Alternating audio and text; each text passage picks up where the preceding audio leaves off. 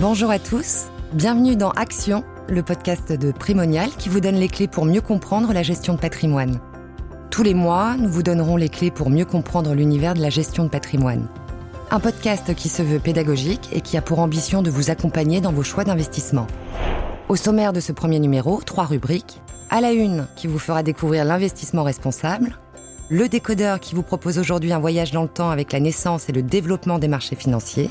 Et pour finir, Parlons épargne qui répond aux questions concrètes posées par nos auditeurs. Sans plus attendre, notre rubrique à la une. À la une. La notion de développement durable est devenue omniprésente dans nos sociétés.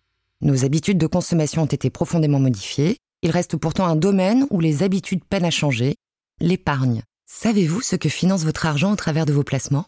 Le secteur de la finance se réinvente depuis plusieurs années et propose de plus en plus de solutions. On parle d'investissement socialement responsable ou ISR. Colline Pavot, responsable de la recherche investissement à la financière de l'échiquier, nous explique son fonctionnement. Bonjour Colline, qu'est-ce que l'ISR Bonjour. L'ISR est un placement qui vise à concilier performance économique et impact social et environnemental en finançant des entreprises qui contribuent au développement durable. L'ISR privilégie ainsi l'investissement dans des entreprises qui favorisent une économie responsable. Celles-ci sont sélectionnées sur la base de critères qu'on appelle ESG. Concrètement, qu'est-ce qui se cache derrière ces trois lettres? Le E, c'est pour l'environnement. Nous regardons par exemple comment l'entreprise identifie ses principaux risques extra-financiers et quelles actions elle met en œuvre pour y répondre. Nous regardons également si elle réduit son impact environnemental dans la durée, par exemple sur des critères comme les émissions de CO2, la consommation d'eau, d'énergie ou sa production de déchets. Nous analysons également en détail l'impact de ces produits ainsi que la façon dont l'entreprise gère ses risques environnementaux au sein de sa chaîne d'approvisionnement. Le S, c'est pour le social. Il s'agit notamment de voir comment l'entreprise prend soin de ses collaborateurs. Est-elle attractive Offre-t-elle des formations et des bonnes conditions de travail à ses collaborateurs? Quel est leur niveau de satisfaction? Ici, nous prenons également le temps d'analyser l'impact social des produits et la façon dont l'entreprise gère les risques sociaux au sein de sa chaîne d'approvisionnement.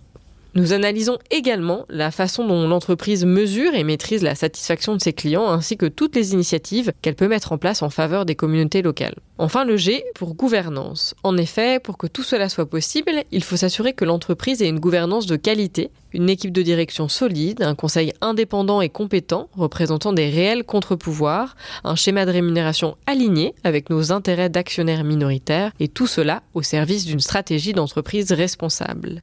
L'analyse de ces trois critères permet ainsi de donner une note à chaque entreprise. Comment ces notes sont-elles ensuite utilisées? Ces notes permettent de contraindre les investissements dans des sociétés ayant de bonnes notes ESG. Les fonds qui utilisent de manière vraiment contraignante les critères ESG ont la possibilité d'obtenir un label comme le label ISR de l'État français, véritable gage de qualité. Quelles sont les conditions pour l'obtenir? Ce label certifie dans la durée le fait que le fonds qu'il obtient a un processus de gestion qui intègre de façon contraignante des critères ESG mais également qu'il fait preuve d'une transparence sur sa méthodologie, ses investissements et leur impact. Le label exige également la mise en place d'une démarche d'engagement pour influencer et accompagner l'évolution des pratiques ESG des entreprises par le dialogue et le vote en Assemblée générale. Qui s'occupe de contrôler ces engagements? Tous ces éléments sont vérifiés de façon annuelle par un auditeur indépendant et le cahier des charges du label est mis à jour régulièrement par l'État afin d'en augmenter le niveau d'exigence. Une question que se posent de nombreux épargnants, ces contraintes viennent-elles amputer une partie de la performance? L'idée reçue selon laquelle ISR et performance sont incompatibles est tenace, mais je vous rassure, ce n'est pas du tout le cas. Les entreprises qui ont une bonne gestion de leurs enjeux environnementaux et sociaux sont bien souvent les plus résilientes et les plus performantes. À la financière de l'échiquier, nous menons depuis plusieurs années une étude sur le sujet. Sur 11 ans, le portefeuille composé des meilleures notes ESG de notre univers, qu'on appelle le top 40, génère une performance 3,1 fois supérieure à celle du portefeuille composé des pires notes ESG qu'on appelle le flop 40. La surperformance s'accentue cette année encore après avoir été de 2,3 fois sur 9 ans et de 2,6 fois sur 10 ans. Vous prenez ici l'exemple d'un portefeuille de l'univers La financière de l'échiquier. Ce constat est-il le même si on élargit le spectre? Tout à fait. Le constat est identique lorsque l'on étudie la performance des indices traditionnels face aux indices ISR. Cette surperformance se confirme dans toutes les phases de marché, comme début 2020 pendant la crise financière liée à la Covid-19. Merci Colline pour cette analyse. Si vous êtes intéressé par l'ISR, et souhaitez en savoir plus, écoutez Un pied devant l'autre, le podcast de la financière de l'échiquier qui explore de façon détaillée tous les enjeux de l'ISR. Passons maintenant à notre rubrique Le décodeur. Le décodeur. Le décodeur. Le. Pour ce premier numéro, nous allons découvrir comment sont nés les marchés financiers et comment ils se sont développés. Nous apprendrons par exemple les origines du mot bourse et de l'indice CAC 40. Nous accueillons avec nous Nadine Trémolière, directrice de Primonial Portfolio Solutions, dont le quotidien consiste à scruter les marchés financiers et à en comprendre les grandes tendances. Bonjour Nadine, c'est un vrai voyage dans le temps que vous allez nous proposer. Oui, car vraisemblablement, les marchés financiers existent depuis toujours. Saviez-vous que l'obligation la plus ancienne daterait de l'an moins 3400 et qu'elle a été retrouvée gravée dans une roche? C'est l'instrument le plus courant il vient matérialiser un contrat de gré à gré pris entre deux personnes ou deux entités. Au cours de l'histoire ancienne, on retrouve des émissions de dettes à grande échelle pour financer des projets divers. C'est par exemple le cas de la cité de Venise, qui, dès le XIIe siècle, a émis des obligations pour financer ses conquêtes et ses guerres. Ce n'est qu'au XVe siècle que l'on retrouvera la trace de la première bourse moderne, des marchands et négociants se retrouvaient devant l'immeuble de la famille Van der Beurs à Bruges. Cet endroit s'est vite appelé Beurs et ensuite est devenu Bourse. C'est aussi en Hollande que la bourse est utilisée pour financer des entreprises, et notamment la compagnie néerlandaise des Indes orientales au début du XVIIe siècle. Vous pouviez acheter des actions de cette compagnie et vous receviez des dividendes provenant des bénéfices des différents voyages vers l'Inde et l'Asie. Bien sûr, les tempêtes et les pirates rendaient le rendement de votre placement plus aléatoire que dans le cas d'une obligation. C'est d'ailleurs à la suite de l'importation d'Asie de bulbes de tulipes que la première crise financière a vu le jour. Entre novembre 1636 et février 1637, les prix des contrats d'achat de tulipes sont multipliés par 12 avant de s'effondrer en seulement trois semaines, ce qui aboutira au krach des tulipes. En France, les premières bourses de commerce apparaissent au milieu du XVIe siècle, tout d'abord à Lyon, pour ensuite se développer à Toulouse, puis Rouen. Ce n'est qu'en 1724 que naît la Bourse de Paris.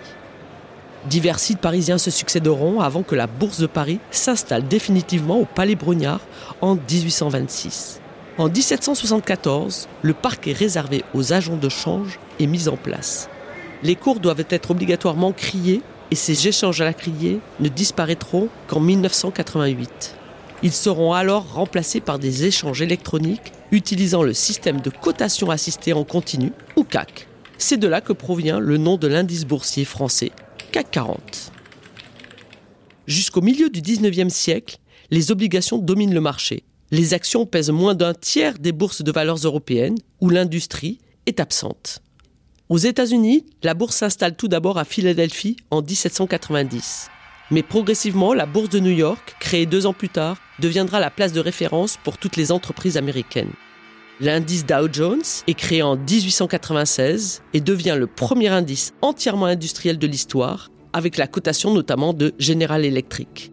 La deuxième révolution industrielle et ses progrès dans l'électricité et l'automobile vont assurer le développement rapide des bourses internationales.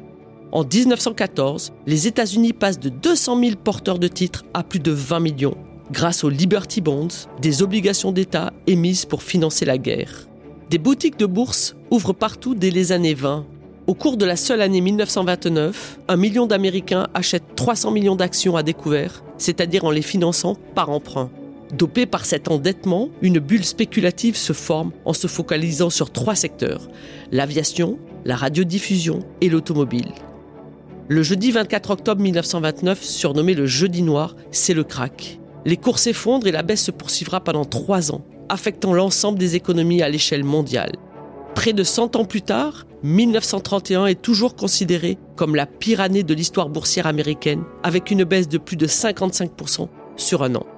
En 1932, Franklin Delano Roosevelt, le nouveau président américain, a l'idée de créer un gendarme de la bourse afin de protéger les investisseurs contre les abus des sociétés et de surveiller les informations publiées. C'est ainsi que sera créée la SEC, Securities and Exchange Commission, en 1934, avec à sa tête Joseph Kennedy, père du futur président des États-Unis. Dans les années 50, les bourses américaines et européennes signent des records en série, précédant ainsi la période des Trente Glorieuses. Le Dow Jones bondira de près de 44% en 1954 et de 34% en 1959. En France, la valeur de la bourse de Paris sera multipliée par plus de 5 sur cette même décennie. La forte croissance économique est gourmande en matières premières et les valeurs pétrolières voient leur cours exploser. En 1955, quatre des cinq premières capitalisations françaises sont pétrolières, avec Esso, Française des pétroles, Shell française et Société nationale des pétroles d'Aquitaine. Les années 60 voient l'apparition des sociétés technologiques avec le développement des circuits intégrés et des superordinateurs. Les États-Unis subissent un krach financier en 1962 sur ces valeurs après d'intenses positions spéculatives sur de jeunes sociétés informatiques peu matures. Cependant, des gagnants se dégagent, tels qu'IBM dont le cours de bourse sera multiplié par 5 sur la décennie. La création de l'indice Nasdaq, regroupant des valeurs technologiques américaines, assoira la prédominance des États-Unis sur cette industrie dès le début des années 1970. Néanmoins, la décennie à venir sera moins prospère en raison des deux chocs pétroliers de 1973 et 1979. Les tensions géopolitiques au Moyen-Orient débouchent sur une flambée du prix du pétrole, ce qui conduira à une récession mondiale qui perdurera jusqu'en 1982. Merci Nadine pour ce voyage dans le temps. Nous verrons dans le prochain épisode comment les bourses modernes se sont développées dans les années 80 grâce à l'essor des privatisations et des innovations technologiques. Sans transition, passons maintenant à notre séquence Parlons épargne. Parlons épargne. Parlons épargne. Dans cette rubrique, nous répondrons à des questions concrètes posées par nos auditeurs. Aujourd'hui, c'est Julie qui nous demande ce qu'il est possible de faire face à la baisse de rendement des fonds en euros. Pour répondre à cette question, nous accueillons Martin Alix, directeur du développement produit chez Primonial. Bonjour et bienvenue. Bonjour. La question de Julie est légitime. Le rendement annuel moyen net des frais de gestion des fonds en euros n'était que de 1,3% en 2020 selon la Fédération française de l'assurance. Pour comparaison, il était de 2,3 en 2015. Et ce recul devrait se poursuivre. Selon le cabinet Fact et Figure, ce taux net moyen devrait atteindre 1% net de frais en 2021. Cette baisse est d'autant plus forte que l'inflation est quant à elle repartie à la hausse. Face à une telle tendance, les assureurs doivent imaginer de nouvelles offres et habituer leurs clients à prendre une part de risque. Comme Julie, les épargnants sont en effet de plus en plus nombreux à analyser leurs contrats et à réfléchir à une nouvelle diversification qui leur permettra d'aller sur des classes d'actifs qui offriront des meilleurs rendements potentiels. Le premier réflexe à avoir, c'est d'analyser votre contrat d'assurance vie en regardant le taux du fonds en euros. En effet, aujourd'hui, il existe d'autres fonds en euros qui performent le marché. On parle de fonds en euros nouvelle génération. En 2020, ces fonds ont affiché un rendement moyen de 2% contre 1,3% pour l'ensemble du marché selon les échos. Parmi ces fonds en euros nouvelle génération, deux types de fonds se démarquent. Ceux à dominante thématique, immobilière ou plus récemment infrastructure, et ceux à dominante financière. Et pour ceux qui n'ont pas de fonds en euros innovants au sein de leur contrat d'assurance vie L'assurance vie permet d'accéder, via les unités de compte, à une large gamme de supports. Certains contrats en comptabilisent plusieurs centaines. Ces dernières ne garantissent pas votre capital, mais elles offrent des perspectives de rendement plus intéressantes. Elles vous permettent d'accéder à de nombreuses classes d'actifs, comme les marchés financiers, l'immobilier, avec des SCPI, SCI ou encore OPCI, et aussi le capital investissement. À vous de les choisir pour garder une cohérence et une diversification sur l'ensemble de vos placements. Par exemple, si vous avez un fonds en euros nouvelle génération à dominante financière, vous pouvez choisir, en fonction de votre profil de risque, une unité de compte plus orientée vers l'immobilier ou encore le capital investissement. Merci Martin pour ces précisions. Chers auditeurs, si vous avez des questions, n'hésitez pas à nous les transmettre par mail à parlons.épargne.primonial.fr. C'est ainsi que se termine cet épisode d'Action, le podcast de Primonial qui vous donne les clés pour mieux comprendre la gestion de patrimoine. Merci pour votre écoute et rendez-vous le mois prochain. À bientôt.